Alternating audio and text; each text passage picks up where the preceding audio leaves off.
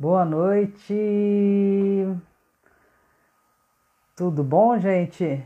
Para mais um programa nosso aqui no Instagram, Mãos Dadas. Vou aguardar aí o pessoal chegando para dar os recadinhos aqui. Que a Deus Samba na Cast está. É... Oi, Letícia, tudo bom? Prazer ter você aqui. É... J Críticas, tudo bom? É... A Deus Samba na Cast está lá na na Benedito Calixto com as camisetarias. Vocês não podem dar uma passadinha lá para conhecer. E hoje eu tenho minha grande amiga aqui, a Daniela Aragão, que fez o podcast comigo no YouTube. Você sabe que a Deus Samba está no YouTube, na, no Spotify. É só vocês irem lá se inscrever, dar um like. Tem várias outras entrevistas, inclusive com a minha amiga, tá lá, com a, com a Daniele. E eu tô aqui com o livro dela, o primeiro livro dela, ó. E eu tenho aqui assinado por ela, tá bom? Com dedicatório e tudo. Haha. Memórias de Armário. Esse livro é encantador.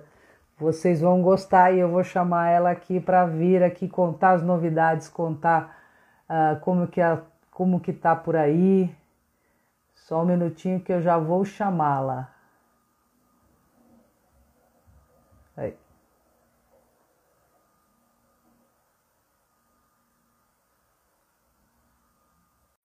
Vamos ver. Daniele, minha amiga.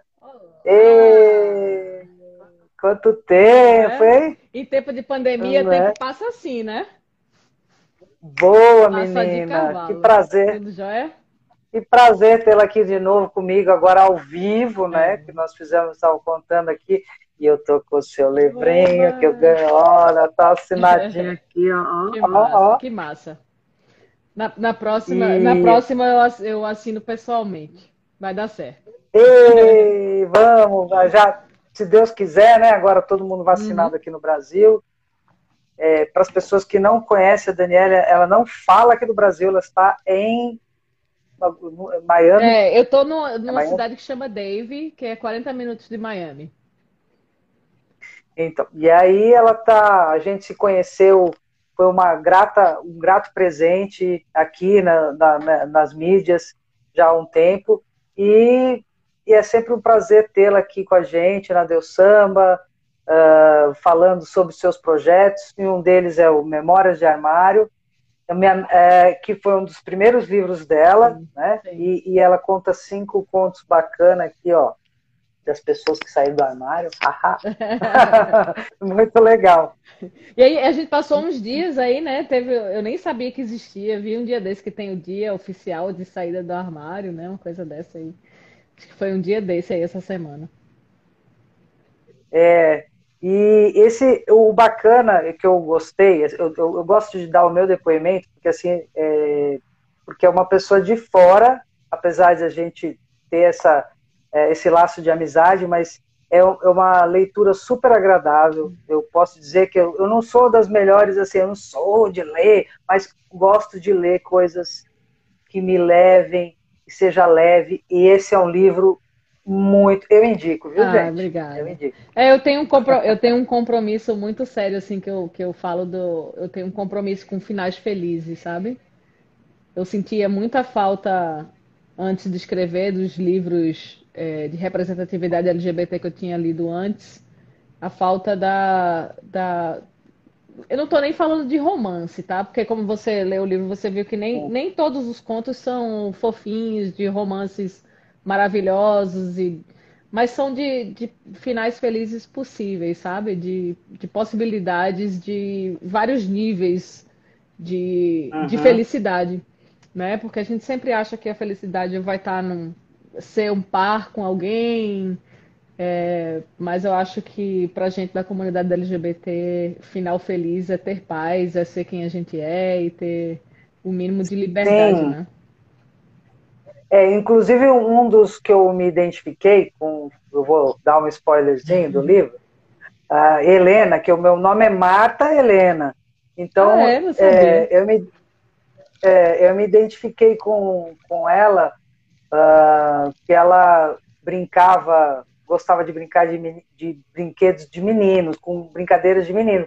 E eu sempre fui assim, assim, pequena, né? E, e, é legal a maneira que você escreve, porque é, acredito eu que muitas que lerem vão se identificar com cada personagem ali, ou um pouquinho de um, um pouquinho de outro. É bem legal.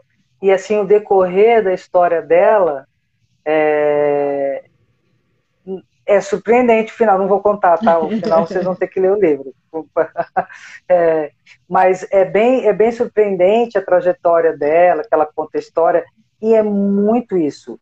É uma coisa bem sutil, uhum. bem delicada. Uhum. Você, eu adorei a sua forma de escrever. É, eu já li alguns livros. Eu tenho também o meu amigo Valdo, que é escritor, é, só que ele tem uma outra forma de escrever, mas a sua é bem suave, bem tranquila e final feliz. Sim. As mulheres empoderadas, Sim. que eu acho que é isso que tem que contar também, é. né? Tem que dar uma... eu, eu sempre falo assim, que alguém me, me perguntava assim, o que é que eu faço questão de dar minhas personagens. E aí eu, eu eu sempre faço questão de dar uma coisa é, que eu não escuto muitas pessoas falarem sobre isso, mas para mim o ponto central da liberdade da pessoa LGBT é a independência financeira. Eu acho que é mais importante do que tudo. Do que tudo. É verdade. Até mais do que a aceitação familiar. Ou eu acho que a independência financeira ela vai te trazer é, dignidade e respeito para tudo aquilo que a tua família ou o teu cenário não é capaz de te dar. Né? Você pode uhum. é, arrebatar, não é nem conquistar, é arrebatar isso se você tiver sua, sua independência financeira. Então, se eu tiver um conselho para dar para um LGBT jovem, é, eu que já tenho 44 anos e, e tive meus processos né, da, da, da juventude e tal, o que foi decisivo, talvez, para eu ter o conforto na minha pele hoje foi ter ido atrás de independência financeira primeiro e aceitação depois. É, até queria que você contasse um pouquinho da sua história, assim, do pincelão, como que você foi parar aí, né, em Miami, é, porque as pessoas perguntam, ah, mas ela foi porque ela se descobriu e de repente fugiu? Não, gente, não é isso. Ela vai contar a história é. um pouquinho para vocês aí, que acho que cada, cada história, cada, cada um tem sua história. Uhum. E eu gostaria que você contasse um pouquinho da sua. É, é engraçado que é, eu já escutei muitas histórias de gente que sai do país para eu para se descobrir, ou para se revelar, etc. Eu, o meu caso foi o contrário. Eu saí porque eu sentia que alguma coisa diferente estava acontecendo comigo e eu preferi sair para que não acontecesse. É, então uhum. era uma, uma forma que eu estava eu, eu tentando entender o que estava acontecendo com minha cabeça. E tanto é que eu cheguei aqui nos Estados Unidos, a primeira coisa que eu fiz foi arrumar um namorado. foi a primeira coisa, é. arrumei um namorado e assim, eu queria justificar. Eu, eu já não tinha mais necessidade de justificar nada para ninguém, né? Porque eu já estava longe de casa, mas é, a justificativa era para mim. Era é, as minhas causas, entendeu? Então eu, eu fiz o caminho inverso. Eu não posso dizer assim, ah, eu fui é, para descobrir, viver a minha sexualidade. Não, eu queria justamente não viver a minha, minha sexualidade, porque eu estava no Brasil, eu estava entrando num um círculo de amizades que eu falei, não tenho saída desse, desse ciclo de amizade que eu estou entrando. E aí eu achava que eu ia chegar aqui, ia me distrair, ia esquecer essas dúvidas que eu tava, esses, é, aquele ruidinho, aquele incômodo. E aí. Mas aí não é nada disso, né? E assim, e aí eu falo que ter saído do país me ajudou a entender muitas coisas, não só sobre sexualidade, mas é, eu estava conversando num grupo de amigos um dia desse e eu tenho muito medo eu tinha muito medo da pessoa que eu poderia ter me tornado se eu não tivesse saído do país. Sabe? Porque eu era de fato uma pessoa é, privilegiada, branca. Eu poderia ser uma pessoa muito nojenta hoje. Sabe? E, e ter tido essa experiência e ter vindo para cá e passado privações, eu, eu aprendi muita coisa. É, e nem é romantizando a dificuldade da, da pessoa imigrante, não, sabe? Mas é, uhum. você se despe assim, de, uma, de uma casca muito importante para um crescimento pessoal, espiritual e, e etc. Deu tudo certo. É, mas eu, eu, eu, acredito que é, a vivência fora do nosso país é muito enriquecedora. Eu já, eu já tive esse prazer de estar. Tá, morei oito meses em Nova York, é, mas é, o bom é que você, quando você está fora daqui, você se dispõe a fazer coisas que você, ah, aqui no Brasil não faria. Não, por quê? Tipo, é um, um trabalho como outro qualquer, eu acho que não tem problema nenhum você limpar, faxinar, atender cliente, ou sei lá, whatever it is. É. Mas eu acho que, que é, você disse uma coisa que eu acho que é real, é você se despir daquilo que você leva. Você, a gente traz muita coisa do que ensinam pra gente, sim, né? Sim, Sei sim. lá. É, e aí você tá num outro país e fala assim, ah, aqui ninguém vai nem saber quem eu sou eu. Assim, tipo, tira um pouco do peso, né? É porque assim, a gente acaba é... nas nossas vivências, e, e, eu nem falo que isso seja uma coisa do Brasil ou de quem nasceu no Brasil. Eu acho que a sociedade em si, ela, uhum. ela, ela se fecha em grupos, né? A gente acaba se fechando em grupos. E é, eu estava um dia desses numa sala sobre, sobre racismo e sobre privilégios, etc, etc. E aí eu, eu levei um soco no estômago atrás do outro, de coisas que eu nunca tinha parado para pensar. E aí é, uma pessoa falou algo assim, mas tem muita. Nem tentando defender os brancos nem nada disso. Mas eu tinha me dado conta de como eu não fui exposta a diferenças sabe? Então as pessoas estavam falando uhum. sobre o empoderamento das mulheres negras, etc. E, e, eu, e eu falo que uma pessoa na minha condição, sem educação, sem leitura, sem sendo exposta às coisas, é muito difícil, porque eu, na minha infância, é, as poucas pessoas negras que eu fui exposta são, são as pessoas que ou trabalharam na minha casa, ou trabalhavam na casa de um vizinho, em, em condições de trabalho é, que, que acaba gerando uma, uma opinião interna, principalmente numa criança e num adolescente, entendeu? É, na escola que eu estudei não tinha pessoas negras. Não tinha. Entrei na universidade, na minha sala tinham, e a universidade pública, uma ou duas, uhum. no máximo três pessoas negras. Então, é, ter morado fora do país, é, como eu falei que tira essa casca, abriu a minha sensibilidade também de enxergar coisas que eu antes não enxergava. Por isso que eu, eu costumo dizer assim, eu tenho muito medo da pessoa que eu seria se eu tivesse ficado onde estava e continuasse a não ser exposta é, às diferenças e, e, entender as diferenças e, e, e compreender melhor o que a gente faz, às vezes até intrinsecamente. E aí eu acho muito, de fato, muito enriquecedor morar fora.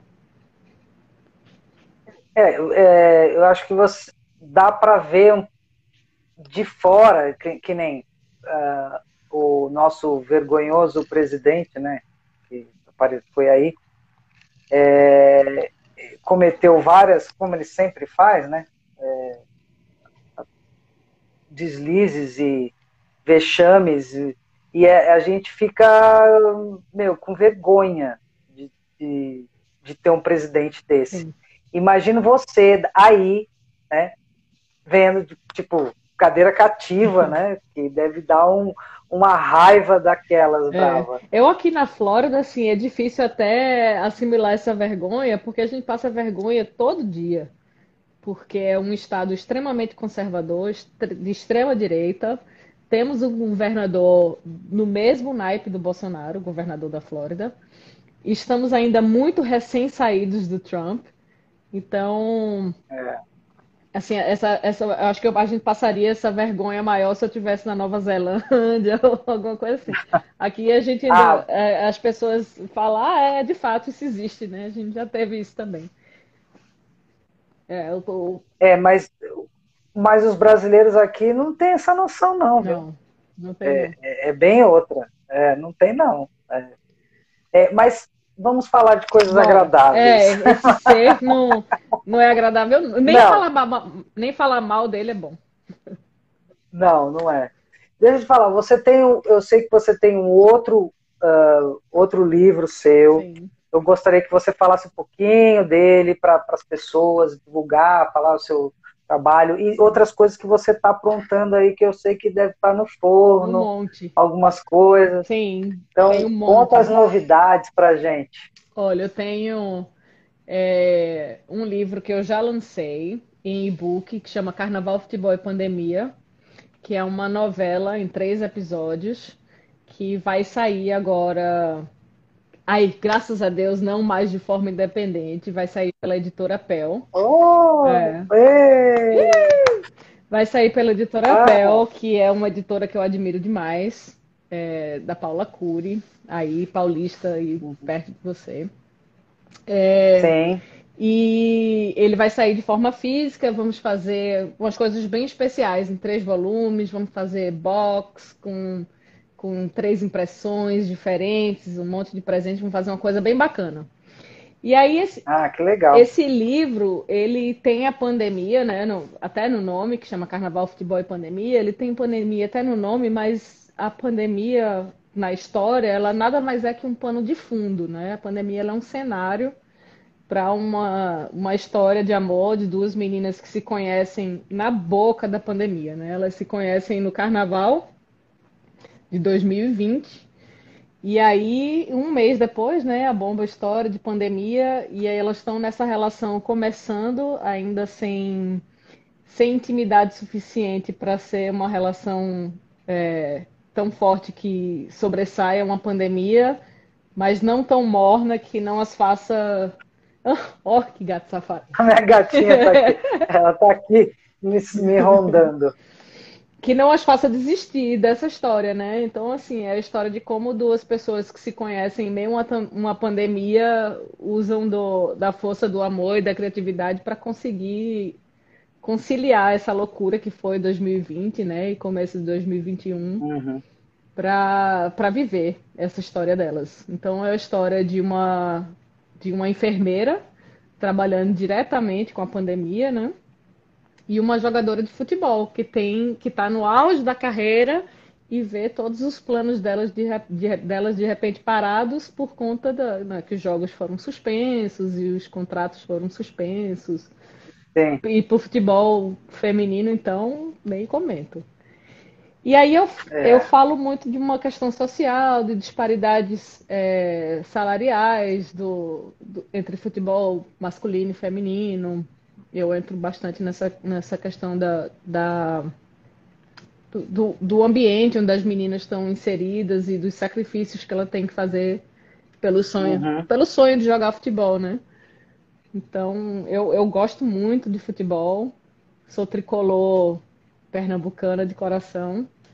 É, a, apesar de ter escrito é, a jogadora do esporte, que é o time rival ao time que eu torço, mas é porque, infelizmente, o meu time Santa Cruz não tem nenhum investimento na, no futebol feminino. Então, eu fui obrigada a falar do time concorrente, porque é o time que tem um certo investimento. Quem, quem sabe depois disso eles vão se ligar e vão começar a investir nas meninas. Quem, quem dera, sabe? quem dera, quem dera. tem que falar, ei! É. E aí vai sair pela PEL e também eu tenho um outro projeto muito especial também pela PEL, que foi uma antologia que eu estou organizando junto com Nai Rosário, que essa moça ela tá por aí, ó, a Dama Nai, eu vi ela comentando aí. É, nós organizamos uma antologia que chama Tomboy, né, que visou dar espaço para meninas é, não, não necessariamente homossexuais, não necessariamente lésbicas nem bissexuais, é, mas que visam é, uma, uma, igualdade de conforto e de oportunidade através do seu estilo, vestimenta e tal. E aí, por que eu falo isso, né? De, de igual, é, igualdade de conforto e etc. Eu vi alguém falando, é, uma vez, eu não vou me lembrar onde nem quem, mas falando sobre como a feminilidade é desvantajoso para a mulher. Como a feminilidade atrasa a mulher. Para para pensar, se a gente for servir a tudo que nos é exigido enquanto mulher, nós ficamos muito para trás em tempo até no dia, de 24 horas. Porque a gente acorda, a gente tem que arrumar o cabelo, a gente tem que se maquiar. Enquanto o homem levantou, põe a roupa e sai, a gente tem que. A gente gasta horas do nosso ano ou, ou, ou da vida em salão de beleza, fazendo as unhas, depilação, cortando o cabelo, é, com uma vaidade extrema em roupas, é, em acessórios. Então, nós gastamos mais dinheiro, nós gastamos mais tempo e a gente abre mão de conforto. E tudo isso atrasa a mulher. Para para pensar, se eu tô aqui junto a um homem, eu estou vestida femininamente e um homem está vestido masculinamente. E vamos dizer que tem uma situação que ah, um assalto, uma bomba, um, qualquer coisa que nós tenhamos que correr. Quem vai sair na frente? Ah, é. Quem vai sair o na frente? homem. Eu estaria de saia justa, de salto alto, com unhas grandes.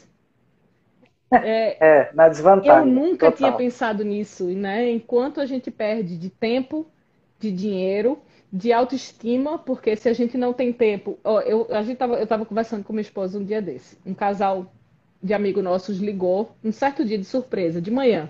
Ah, vamos pra praia. Agora. Tipo, eu passo aí 10 minutos para pegar vocês. A gente não foi, sabe por quê? Porque a gente não tinha depilado. E a gente perdeu um programa que fala, ah, não, mas eu não. Você tá entendendo quanto isso é muito comum. Quanto isso é atrasa isso. a mulher, sabe? É... E aí gente, eu, eu e a Nai, a gente criou essa temática não só para falar sobre sexualidade, não, e que inevitavelmente uhum. acontece na grande parte das meninas que são tomboys são são lésbicas, mas não necessariamente. Existe uma, uma um grupo de mulheres agora, é, eu diria que feministas, não sei nem se eu devia usar essa palavra, mas que prezam pelo, pelo conforto feminino, né? Pela é, eu, eu reluto muito. Se, se, se dá o luxo de se, se vestir como quiser, Sim. né? Tipo. Entendeu? Bem, não quer pintar o cabelo, pessoas... não pinta, não quer cortar, não corta, não quer fazer a unha, não Olha, faz. essa pandemia foi bom para isso, hein? Essa pandemia, Sim. a única coisa boa foi, assim, algumas pessoas que acabaram. É, é, até a, a minha esposa, ela tem um cabelinho enroladinho, e ela, por causa, por conta da pandemia, assumiu o, o cabelinho dela assim. Que eu sempre falava, deixa seu cabelo assim, até ai, sempre fazendo chapinha, fazendo não sei o quê. Eu falei, é, aí por causa da pandemia, não ia mais cabeleireiro, porque o cabeleireiro não podia ir.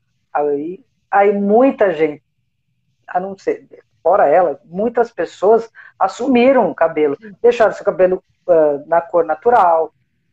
É, eu acho que isso foi válido para as pessoas ficarem mais livres, confortáveis, livres, isso, livres. É. É, Por isso que assim, o subtítulo da, da antologia é justamente isso, que é tomboy é mais que um estilo, né? Pode-se falar sobre sexualidade. É, e aí, um dia desse no Instagram, eu fiz uma pesquisa, né? Assim, perguntei lá, porque assim, não falta sapatão que me segue, né? um monte. Sim. E aí eu coloquei lá é, se elas se consideram tomboy. Algumas responderam que sim, outras que não e perguntei se elas se atraíam por tomboy. Poucas responderam que sim. E também uhum. perguntei nessa mesma enquete se elas achavam que as meninas tomboys sofrem mais preconceitos da sociedade. 100% das pessoas responderam que sim. Então, é, essa, é, a intenção dessa antologia que a gente escreveu e organizou é de normalizar né? De cada um ter o estilo que quer, se vestir como quer. É, eu, assim, eu sempre sofri, não por causa de roupa, eu, eu acho que nunca tive um estilo tomboy, mas eu, eu poderia considerar que minha mãe me considerava tomboy porque pelas brincadeiras que eu gostava de brincar quando criança. É, eu gostava muito de jogar bola, jogar queimado, etc, etc. e porque eu falo muito palavrão, sempre falei. Adoro. Adoro. E se for para mandar Bolsonaro tomar no cu, então, falo, meu. falo bonito. É isso aí. É, e... Ah, se fuder. É, seu puto. Então, então, também isso faz parte, né? A linguagem, a forma de se portar, a forma de se sentar. A gente, a gente parece que sempre, desde criança, monitorada do que a gente deve ou não dizer, do, a forma como a gente senta, com quem a gente anda, se a uhum. gente bebe. Se a gente bebe. Eu bebo. Eu tô aqui tomando meu whisky agora mesmo. E, e aí eu, eu, eu prezo muito pela, pela conquista dessa liberdade, assim em Memórias, Mas é, é... eu, eu, preve, eu previ as meninas com seus finais felizes. E em Tomboy, a intenção é de dar essas meninas liberdade para elas serem quem elas querem ser. É, em pleno século XXI, né, que a gente está, a gente ainda continua vendo é, as pessoas se surpreendem ainda com pessoas modo de se vestir. Pô, é, eu acho isso ridículo. Sim.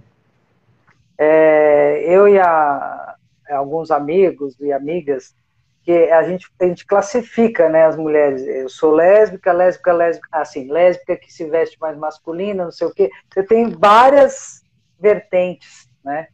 É, é agora tem a Butcher, tem a Tomboy, tem a sapatilha, tem a sandalinha. é, tem várias vertentes. E aí, inclusive, até eu até comentei com você e para você de umas amigas nossas que fazem uh, o DL Sim. World brasileiro, Sim. que são as meninas do, do Babu Coletivo. E eu estava falando para elas, e amigas minhas falaram, pô, não tem nenhum tomboy, não tem nenhuma uma mulher mais, só tem mulher feminina lá. Aí eu falei, perguntei para elas lá no, no, na nossa entrevista, e elas falaram assim, é por causa do nosso nosso vestiário, o vestuário que não tem. Eu falei, ah, mas eu arrumo para vocês. A gente, sei lá, dá uma. Se quiser uma consultoria, ainda brinquei com elas, né? Uhum. Aí elas riram, não, é verdade e tal. É, eu acho que tem que pôr no universo, né? A gente tem que, é, tem que, que trilhar, tá... a gente tem que colocar asfalto no caminho delas, porque é, isso traz. É, mesmo que nós não nos consideremos tomboy ou não temos esse estilo, é uma conquista dessa liberdade do que eu falei, de um dia dizer assim, ah, eu, é. eu não depilei o cantinho, mas eu vou à praia.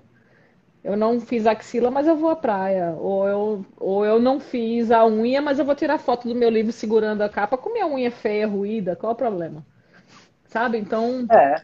pavimentar a estrada delas é conquistar para as mulheres em geral, assim. Então, porque, por isso que eu acho que esse trabalho foi muito importante para além da comunidade LGBT, para as mulheres em si, sabe? Para mim é uma, uma, pavimentar essa estrada para as meninas tomboys é abrir uma janelinha de liberdade para todas as mulheres. É, e você me dizia na nossa entrevista que você não era ativista, lembra? eu já disse isso, não foi? É, ó, você me ó. É, eu sou uma ativista ó. desativada. o Jimmy brincou é, que ele também faz, a próxima quinta é ele que faz o Mãos Dadas, e ele tava falando, adoro a Daniele, ela, meu, mó ativista, eu falei, ela não se considera. Ai, vou mudar isso, eu sou um pouquinho então, talvez. Não, mas é, é isso que é o ativismo, é você é, é, colocar, você coloca no seu livro, Sim. você coloca na, no seu papo, com, na, sua, na sua escrita, nos seus, na, nas suas lives, no, em tudo na sua vida. Sim. Tá ali, ó, tá latente. E você traz isso à tona, que isso que é bacana, pra gente. As pessoas têm que nos, têm que nos enxergar, sim, né? Sim. A, a, a Thales maneira... até falou que eu sou um ativista inoperante como diria a Mia. é porque a Mia ela dá um curso de poesia que chama uh, Poesia Inoperante. Isso que ele falou que eu sou uma. Poesia inoperante? É, que eu sou uma ativista inoperante. Mas, é, mas você falou uma coisa muito certa, né? Que eu não tinha parado para pensar, que às vezes a gente, eu posso não me considerar uma, uma ativista ativa, mas é, é, a escrita e a literatura faz muitas pessoas é, refletirem, né? Às vezes até inconscientemente, até naquele pensamento devagarzinho ali, quando está lendo, é, vai tendo seu, suas opiniões sobre aquilo que foi escrito, e isso já é uma forma de, de compartilhar pensamentos. Sim, você arrasa. Eu falo assim, ela fala, ela fala que ela não é, mas ela vai devagarinho ali, devagarinho, vai tecendo e tal. No fim a gente coloca e expõe de uma forma tão boa. Sim. E é isso que é legal. É. Ó, a Dama, e... a Dama falou, a Dama Nai, que organizou a, a antologia comigo, ela falou, levando-se em consideração que a literatura lésbica surgiu na tentativa de igualar e dar visibilidade às lésbicas, trazer a diversidade de corpos e estilos é fundamental. E é, né? Independente, como eu falei, independente de, de opções sexuais, é, não opções, orientações sexuais, é, liberdade mesmo para o ser humano, entendeu? E isso também vale para o homem que quer pôr saia, o homem que, que quer pintar as unhas, o homem que quer pôr cílio. É, é, é o mesmo conceito, é a mesma via, entendeu? Não é só para as mulheres, é liberdade para as pessoas, para elas serem quem elas querem ser, vestir o que quer vestir, falar o que quer falar. Liberdade, liberdade, liberdade. É isso aí.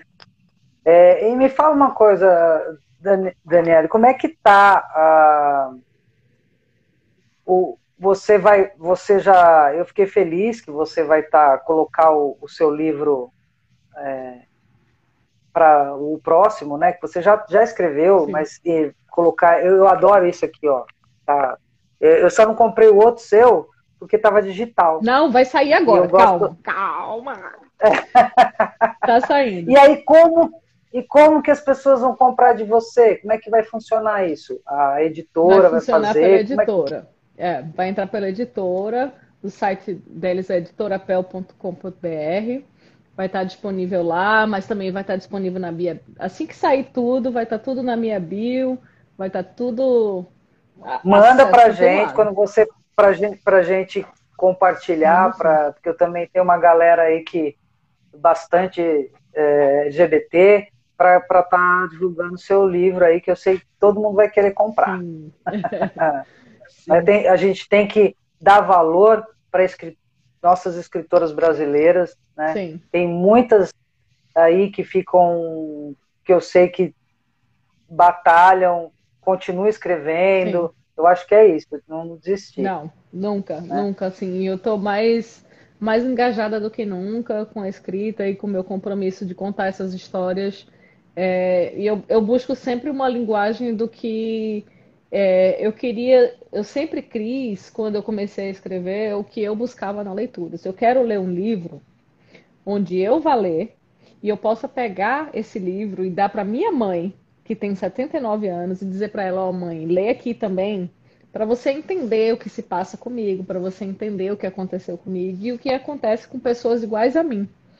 Então, eu sempre busquei ter essa linguagem fluida, sabe, entre as, entre as pessoas da comunidade e fora dela também. Eu procuro muito me comunicar com, com as pessoas de fora. Eu sempre, pode até ficar cansativo porque eu falo isso em toda em toda live. Eu acho que a gente tem esse papel também é, eu, eu, eu sei, eu conheço muita gente e eu me diferencio às vezes um pouco desse pensamento de falar, ah, tem que aceitar, foda-se. Eu falo para a gente tem um papel também é, de não é passar pano, nem apaziguar, nem nada, mas é, eu, eu tiro, por exemplo, minha mãe e sei que a minha mãe ela não, ela não, não é a regra das mães de pessoas LGBTs que apesar de ter uma cabeça diferente da minha, ser de uma geração completamente diferente, ela me abraçou. É, mas eu contribuí muito para a aceitação dela. Eu falei, eu, senta aqui, eu quero te explicar o que acontece comigo, eu quero te explicar como eu me sinto e eu quero te explicar o que é que eu quero daqui para frente. Então, é, existe esse papel também da pessoa da pessoa LGBT. Eu sei que isso não se aplica a todos os casos, nem todo mundo tem esse espaço, nem todo mundo tem um ambiente para conversação, mas eu sempre falo, a gente tenta. Tenta, a gente também pode ter esse papel. Então, na literatura, eu sempre busquei essa literatura, essa linguagem, onde eu possa também me comunicar com as pessoas fora da comunidade, que as ajude a entender como a gente se sente e como a gente gostaria de viver nossas histórias de amor e de vida. Então, eu, eu sempre procuro não me afastar dessa linguagem. E, e já, já, já houve casos, sei lá, de alguém é, que já leu seu livro e mandou mensagem assim: ah, poxa, eu queria que eu ouvisse sua opinião a respeito do sim. que aconteceu comigo? Sim, sim. Teve, é. Inclusive, teve um, uma moça que veio falar comigo que ela é casada com um cara e ela queria arrumar uma, uma maneira. Ela, assim, ela falou: Eu não vivencio minha, minha sexualidade, mas eu sei que eu gosto de mulher. O que, é que você acha que eu devo fazer? Eu fiz mulher, pelo amor de Deus, pergunta isso pra mim. Não, não joga isso para dar responsabilidade para mim. Aí eu falei para ela, lê o livro e tira suas próprias conclusões do que você entende, do que você compreende. Olha para dentro de si, se olha no espelho, veja como você se enxerga porque esse não é um conselho que você possa pedir para ninguém e nem pedir para uma pessoa que tem uma realidade completamente diferente, entendeu? Eu falei, pelo amor de Deus, não me bota nessa situação. Vai ler o livro e tira suas conclusões. É, as pessoas, as pessoas têm essa coisa de é, refletir, jogar para o outro é. a responsabilidade da eu vida falo, dela. Você acha que eu devo né? deixar meu marido? Eu fiz, mas só você que pode saber disso. É só você que pode saber disso. Eu não posso dizer, é, pessoas... deixa teu marido, vai ser sapatão. Jamais faria uma coisa dessa. Seria irresponsável da minha. Cada um sabe de si, sabe do tempo, cada um sabe o quão fechada a porta do seu armário está, quanto tempo cada um precisa. Tem pessoas que têm mais dificuldade de enxergar, às vezes, até o seu próprio tempo. Mas isso é muito particular, não tem regra, não tem. Não tem livrinho que vai ensinar a pessoa o que ela ser. Então, assim, com os meus livros e com minha literatura, eu não estou visando enfiar ideias nas cabeças de ninguém, mas assim, como você viu, eu é. escrevi cinco contos que são completamente diferentes uns dos outros, mostrando para as pessoas quais são as possibilidades que ela tem dentro da realidade dela, né, e que caminhos ela tem para poder traçar. Então, assim, aqui o, o o Curió, que ele é da, que é da Deus Sama, ele pôs as histórias das linguagens de amor e de vida são essenciais para um, um novo entendimento. É isso aí. Sim. É isso aí, Curió. E que cada um vai ele ter é... o seu, né? Então, Sim, e quanto mais você se expõe, que é aquilo que a gente estava falando no começo da live, né? Sobre se expor, ser exposto a diferenças e a e a outros ambientes para entender o que onde você está inserido, entendeu? E aí a literatura, é. a literatura, ajuda bastante, porque faz você viajar sem sair do lugar. Então eu precisei sair do país, mas se eu tivesse naquela época a, a literatura LGBT que a gente tem hoje, que graças a Deus evoluiu muito, talvez eu não precisasse uhum. sair do país para entender coisas que hoje eu entendo, porque a literatura ela faz esse papel é, talvez de você sair do seu lugar através da história de outras pessoas.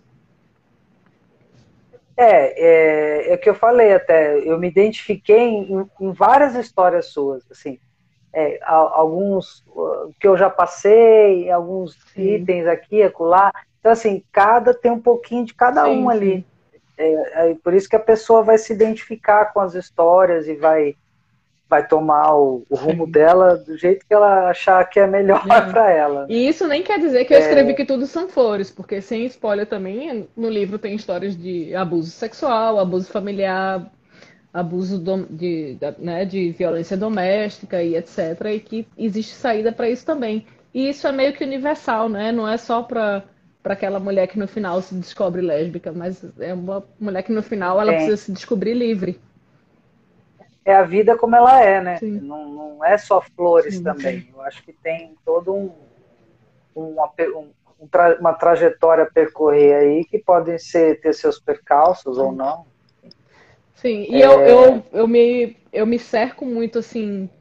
É, é, hoje eu vinha no carro pensando de como eu me cerco assim de ambientações para escrever. Então, assim, a história que eu estou escrevendo agora é, é uma das histórias de memórias que eu estou alargando ela para um romance inteiro, que é a história de Patrícia, que é dessa que eu estou falando, da menina que sofreu violência sexual e doméstica.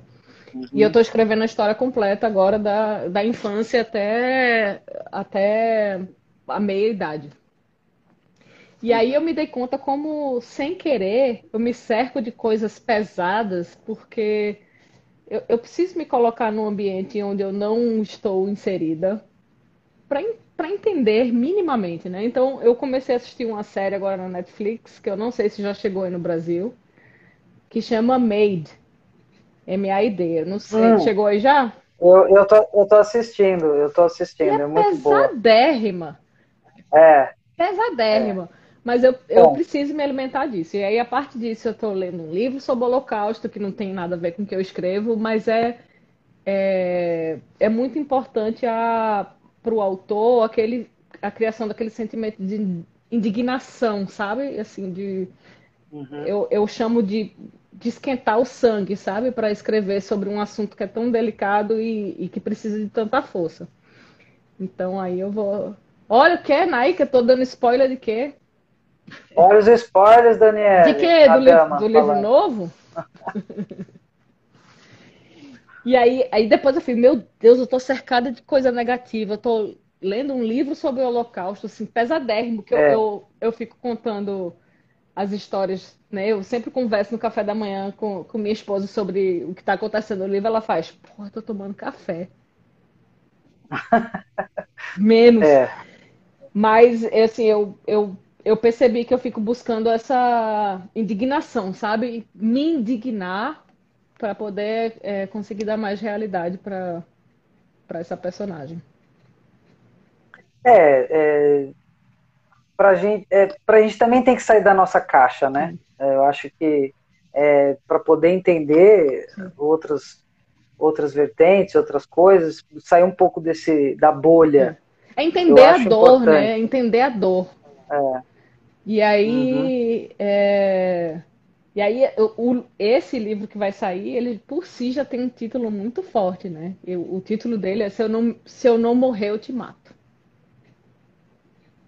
Eita, é. eita, ó, gostei. É. Eita, tchau, tchau, tchau. É bom. Ah, ó, oh, Dama, não vai dar mais spoiler, não, né? Não pode? Não, não, não gostei, pode. agora eu quero. Ó, gostei, gostei, gostei. ela, é Mas ela a é gente é minha chama gerente. depois. Sim, a gente chama depois você, quando você lançar, aí a gente chama você para falar mais. Que a gente, aqui é, aqui é a, ligação direta aqui com a Deus Samba. A, a Daniele foi minha primeira Sim. convidada no, no Deus Samba na Cast, lá no Quarentenados. Foi minha primeira entrevista, então ela tem, tem passagem livre aqui, a hora que ela quiser. Sim né? Eu, e... eu vou pegar um gancho no que Letícia falou aí. Letícia falou, disse tudo. Se não sairmos de nossas, nossa própria zona de conforto, como cobrar dos outros? E isso é Exato. muito importante, porque, por exemplo, eu sempre vou achar que alguém tem que me entender é, por eu ser LGBT, mas eu já parei para entender o que é viver numa pele negra, do que é viver numa pele é. judia. Eu, eu, e aí eu, eu tô falando só das pessoas que eu tô vendo aqui a Nai, que é uma pessoa negra, tem a, a Diana Maera, que é uma amiga que está aí, que é o nome dela Shulamita, aí que é uma pessoa judia. É, eu, eu, tento me colocar, não me colocar, claro, jamais posso me colocar, mas é, tentar entender a dor dessas pessoas e, e isso me levou muito tempo. Me levou tempo demais, me levou 44 anos da minha vida para eu entender o quanto isso é necessário. Eu não tenho o menor direito de pedir que alguém me entenda se eu não me coloco na, na posição de entender o outro. Sim. Entendeu? Então. É empatia, né? É. Você tem que ter essa empatia e, e, e mergulhar nisso também para poder então, ter as dores. É, não é que eu goste de assistir ou ler coisas negativas, não é isso. Eu gosto de me, me provocar, entendeu? De me de tirar do que é confortável. Para mim sempre foi muito confortável ler Isabel Allende, sempre foi muito confortável ler Dan Brown. É, e, e aí eu, eu me, me dei muita muito muito caí na real de um livro que eu li o ano passado que chama Mulheres Empilhadas. E aí você já imagina pelo título que é um livro pesadíssimo sobre é, feminicídio e abuso sexual feminino, etc. Então, não é que eu curta coisas negativas, não, sabe? Mas eu acho muito importante a gente é, é. É, se inserir nesses eu lugares. Acho que ninguém entender a dor do é, outro. Gente, ninguém curte, mas eu acho que faz parte do nosso mundo e a gente tem que realmente viver isso para entender, uhum. né? É, é, a dor, a gente só cresce. Tem um amigo meu que fala assim, só você só cresce quando dói, é, assim tipo, e é real. Sim. É. Sim. É, ser gente... desafiado é tudo. A Mas é mais, tá falando. É, é, é mais fácil é, em vez de você esperar a dor acontecer com você, é se empatizar com a dor do outro, né? E a gente precisa Sim, fazer esse exercício mais, com mais frequência. Sim. E agora falando também de, de, é, de que você já falou dos seus negócios, mas esse ano vai sair, é esse ano mesmo que sai esse, esse outro, Sim. o seu livro, Sim, né? Deve, deve sair a pré-venda esse ano para distribuição no comecinho do ano. Então a gente deve lançar. Eu...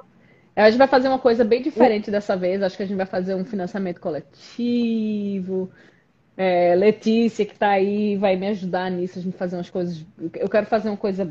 Eu, é, eu quero vir com novidade, assim, fazer uma coisa bacana. Fazer as meninas eu se quero divertirem. Filme, eu quero eu quero filme. Eu também eu quero, quero filme, filme do seu livro. Eu também quero filme. Eu quero filme do livro dela. Filme! Filme! Filme! Filme! filme. Eu também quero. É, eu falei, poxa, vai ser tão bacana. Eu acho legal essa questão do você ver o seu personagem ali, né? É, sendo é, ao vivo e a cores. É porque você imagina, né? Você tem uma imaginação. Eu imagino Helena, eu imagino Patrícia. É, aí vou ver o filme, eu vou falar, ou vou gostar muito ou não vou é, gostar, talvez. É, porque... Vai gostar, vai gostar, vai gostar. Ó, eu vou ler o comentário de Thales, que eu nem li ainda, mas só porque eu vejo que é comentário de Thales, eu é. já sei que é coisa boa. É, o lastro da vulnerabilidade é zona. Ó, é foda ler os comentários de Thales depois de ter tomado uísque, porque eu fico, né? Pera. O lastro da vulnerabilidade é zona comunicante das humanidades. É preciso se implicar no quanto de feridas que causamos e quanto os outros nos causam feridas. É exatamente isso que eu estava falando. É, é aquilo que eu tinha falado antes, eu não sei se Thales estava aí já, é, de quanto tempo a gente passa cego para as coisas que não estão ao nosso redor, talvez por não ter sido exposto. E isso não nos livra é, de nenhuma culpa ou de nada que a gente venha a fazer ou ter feito. É, e hoje, com as comunicações e da forma como a internet e as redes sociais e tudo estão aí, a gente tem informação suficiente para se expor. Né? Não se, hoje em dia não se expõe quem não quer. Então, vamos, vamos o, expor. O, o, o que você diria para as pessoas que são também escritoras, né? Que tem muitas aí que estão aí com a gente e sobre não desistir, não uh, porque você você é uma mulher de fibra, porque você lançou esse livro aqui a duras penas, né, sim, né? Que eu sei, sim, sim. É, na raça, né? Como muitos outros escritores que fazem, que, que, que não desistem o que você falaria para essas pessoas que hoje você tem essa. Olha, eu me dei conta que a literatura ela não é para gente. Então eu não posso fazer visando que eu vou estourar, que eu vou vender, que eu vou ficar famosa ou que eu vou ficar rica. A gente faz porque a gente quer tocar, porque a gente quer transformar. Então, eu já sou muito feliz que se o meu livro tocar uma, duas, três pessoas ao invés de um milhão, eu já fiz o meu papel. Então eu não vou desistir de escrever o segundo, terceiro, quarto e quinto, porque se cada um deles tocar uma, duas, três, ou mil, ou um milhão de pessoas, eu cumpri meu papel. Entendeu? Que é contar para as pessoas o que elas não viveram. E contar para quem viveu de dizer, ok, tá tudo bem ser como você é, tá tudo bem se sentir como você se sente. É...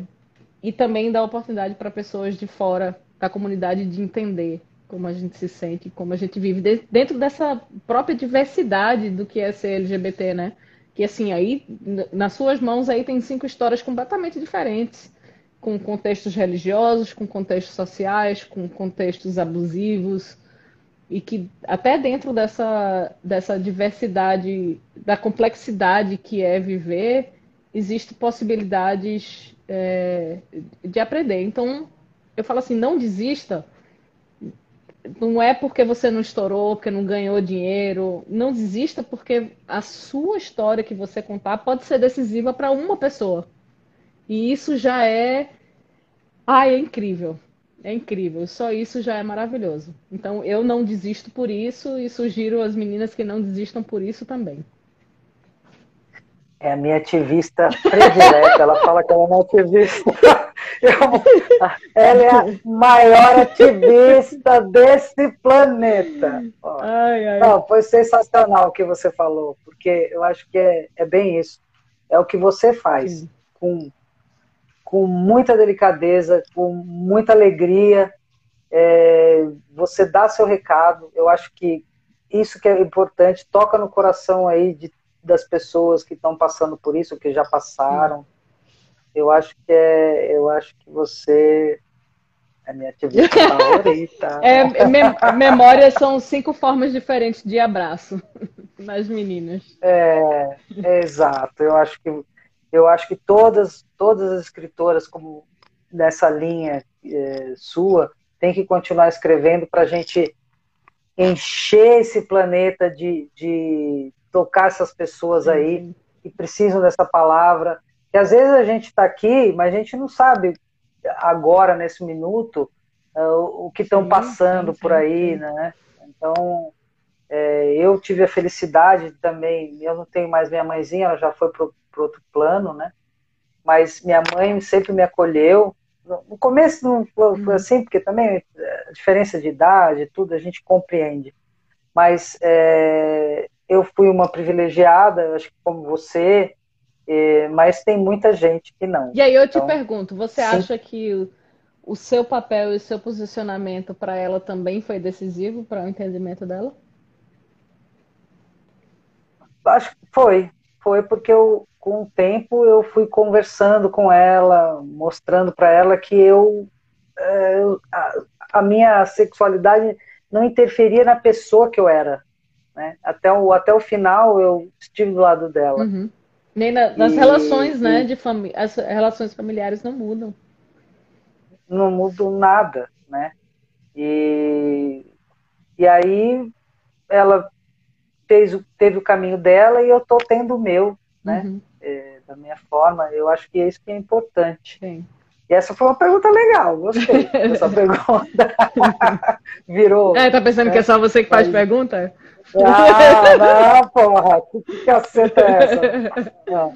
É, e. Ah, eu, soube, eu também soube que você não estava legal do seu pé. É, é não tô aí? ainda. Eu, eu tô com facite plantar ah. no pé porque eu, além de escritora, né, eu sou mixologista. Então a gente faz festas e tal. Então, normalmente nos finais de semana eu fico muitas horas em pé.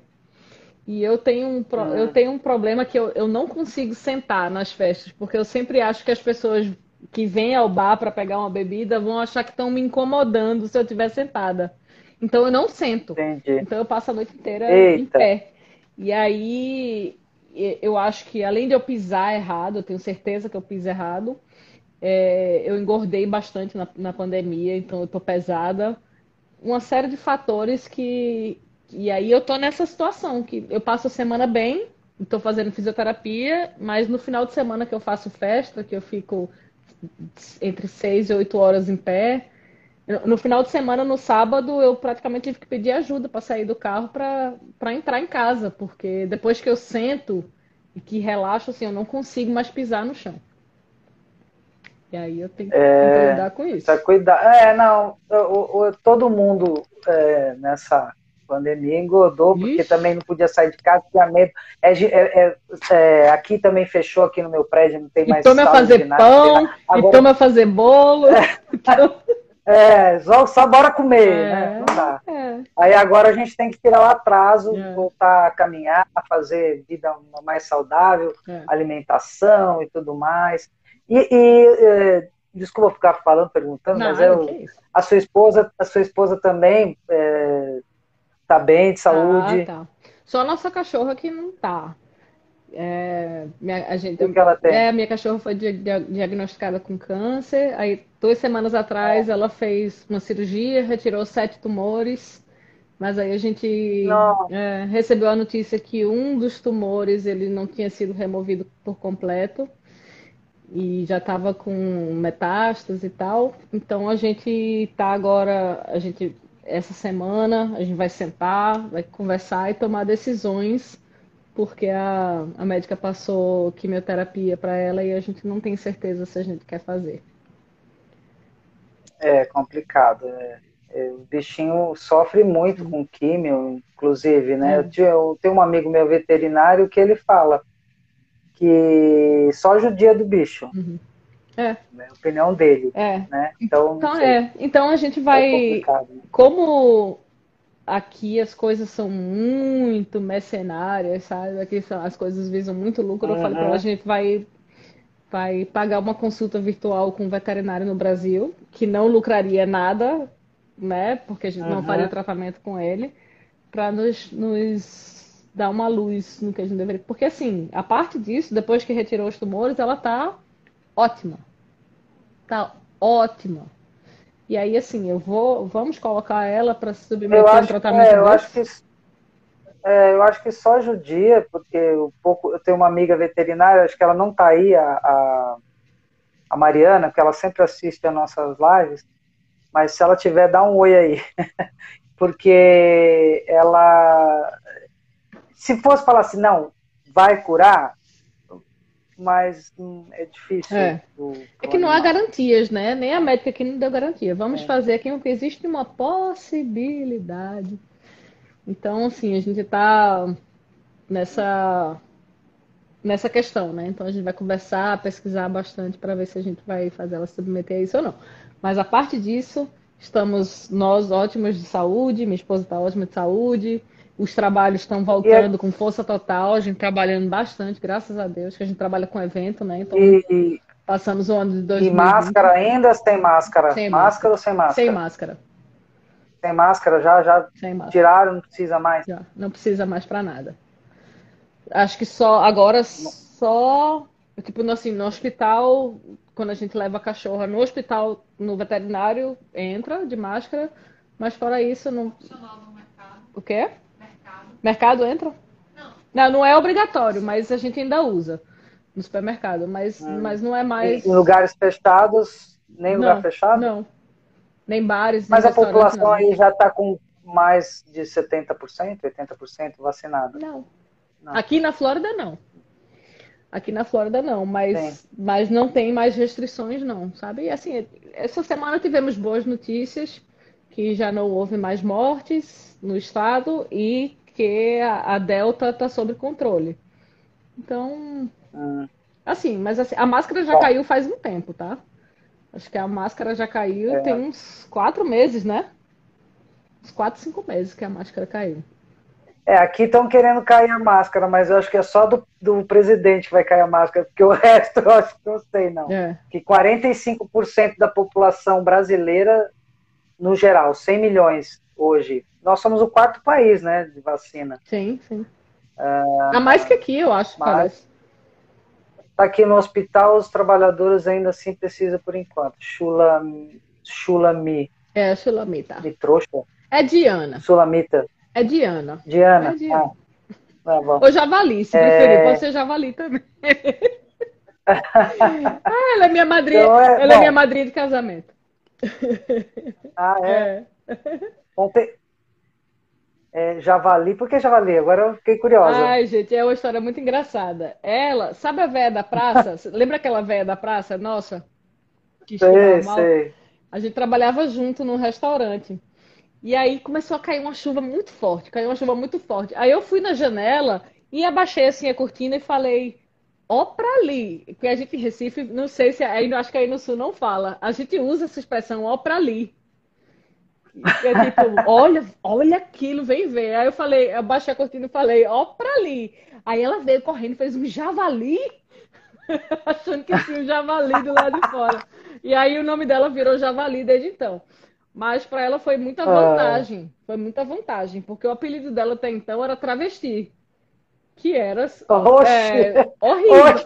Horrível, super pejorativo, né? E aí, é. e aí foi uma boa troca. Eu acho que ela gostou até mais de javali. Você falou para ali, lá em, lá em Salvador, fala ó paió, é, ó paió. É, é, eu, baixei assim e falei, ó para ali. Aí ela, ah, um javali? Aí ficou javali até hoje. Eita, é bom. É Essas histórias é legal porque é engraçado. É uma doida, é uma, né? é uma doida varrida. Se eu sou doida, ela. É. Eu aprendi a ser doida com ela. Ela é, ela é escritora também? É nada. É nada. Ah. É doida mesmo, só doida. Bom, você tá com essa cadeirinha de balanço só ali, né? Viu, né? É nova essa cadeira. Essa cadeira é uma é nova é balanço? adição. É, é uma nova adição para as lives. Olha, Daniele, é, é um prazer ter você sempre, aqui. Bem, Eu podia ficar mais horas aqui. Esse vídeo vai ficar aqui gravado e depois vai para o nosso YouTube. Eu vou falar para as pessoas irem lá no YouTube, assistir o nosso papo, que tem mais Daniele lá. Sim. Ela vai contar um pouco mais as histórias dela. É, vão lá no nosso YouTube, no, no Samba na Cast, é, o Quarentenados. E, ó, Estão vendo aqui, ó? Eu tenho. Pede para ela mandar para vocês com dedicatória, Isso. tá bom? E aproveita que eu tô, eu tô indo pro Brasil no próximo mês e aí vou assinar os livros todinho daqui para lá. Ó, viu? Então aproveitem.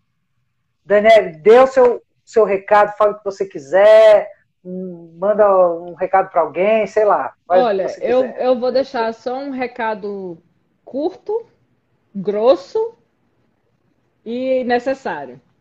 Fora Bolsonaro. E só. Só tenho isso a dizer. Só Todo isso. mundo aqui tava. Tá Ó, vai, vai bombar. Só isso. Só isso. O meu único desejo é isso: que esse homem esteja fora o mais breve possível. Nossa, nem fale. Eu também.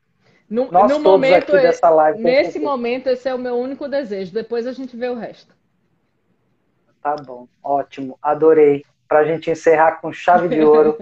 Muito obrigado. Beijo para você. Obrigada. Beijo para sua companheira aí. Obrigada. Muito obrigado. Beijo pro cachorrinho que ele que ilumine a cabeça de vocês Sim. e que vocês tomem a melhor decisão, tá bom? Vai dar certo. Vai, vai dar certo. Hashtag Beijo. vai dar certo. Beijo. Beijão. Beijo, gente. Até a próxima, mãos dadas, que não é essa quinta, a outra. Da próxima quinta, o Jimmy tá com vocês. Beijo.